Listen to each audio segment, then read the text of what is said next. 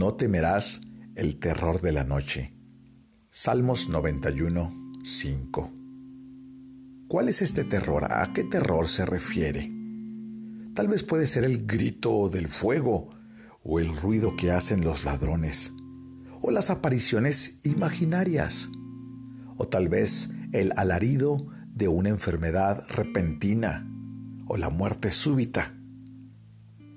Realmente vivimos en un mundo de muerte y aflicción. Por lo tanto, podemos buscar dolencias tanto en la vigilancia nocturna como en el sol abrasador de mediodía. Esto no debe de alarmarnos.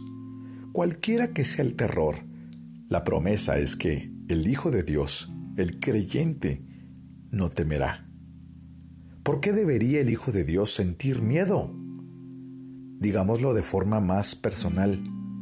¿Por qué debemos de temer?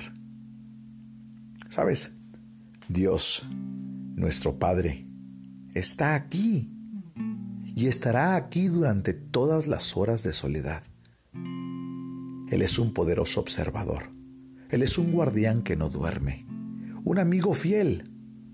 Nada puede pasar sin su dirección. Sabes, aún el infierno está bajo su control. Piensa en lo siguiente, la oscuridad no es oscura para Él. Él ha prometido ser un muro de fuego alrededor de su pueblo. ¿Y quién va a poder atravesar tal barrera? Los que no aman a Dios, los mundanos, bien deberían de temer, pues tienen encima de ellos a un Dios molesto, una conciencia culpable dentro de ellos y un infierno profundo debajo de ellos abriéndose. Pero nosotros que descansamos en Jesús, somos salvados de todo esto a través de su rica, inmensurable misericordia. Si damos lugar al temor insensato, sabes, vamos a deshonrar nuestra profesión y vamos a conducir a otros a dudar de la realidad de la santidad. Debemos tener miedo de ser miedosos.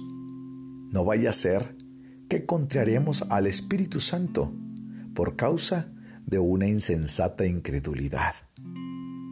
No seamos ateos prácticos.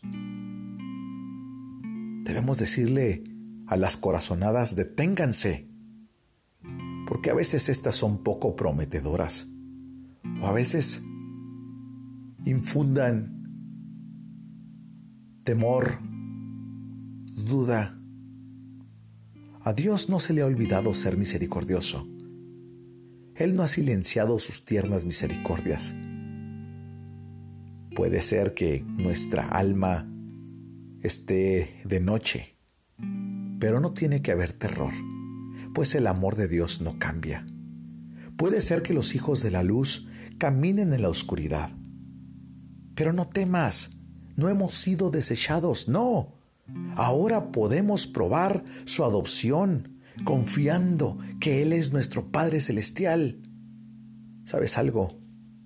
Los falsos, los impíos, no pueden disfrutar de esta relación. Hay un verso extraordinario que dice, aunque la noche sea oscura y temible, la oscuridad no puede ocultarse de ti. Tú eres aquel que nunca se cansa y tú siempre observas dónde está tu pueblo. Yo te quiero decir en este día, confía, no tengas temor. Si Dios es tu Padre y Jesús tu hermano mayor, no importa cuán densa sea la oscuridad, tú podrás salir adelante sin miedo, porque él es nuestro gran vencedor. Ora conmigo. Padre, en este día tan hermoso, queremos poner nuestras vidas en tus manos. Señor, tal vez hoy pasemos oscuridad, tal vez, como dice el Salmo 23, haya un valle de sombra y de muerte que atravesar. No lo sabemos, pero solo sabemos una cosa, Tú eres nuestro consolador. Tu palabra dice que tú guiarás nuestra alma aún más allá de la muerte. Señor, ¿a qué le temeremos si tú estás con nosotros? Te pedimos que en este día tú permanezcas con nosotros y que tu Espíritu Santo nos vivifique y nos permita avanzar en nuestra profesión, caminando como hijos amados tuyos. Padre, gracias porque podemos caminar de tu mano en medio de la sombra de esta vida. Amén.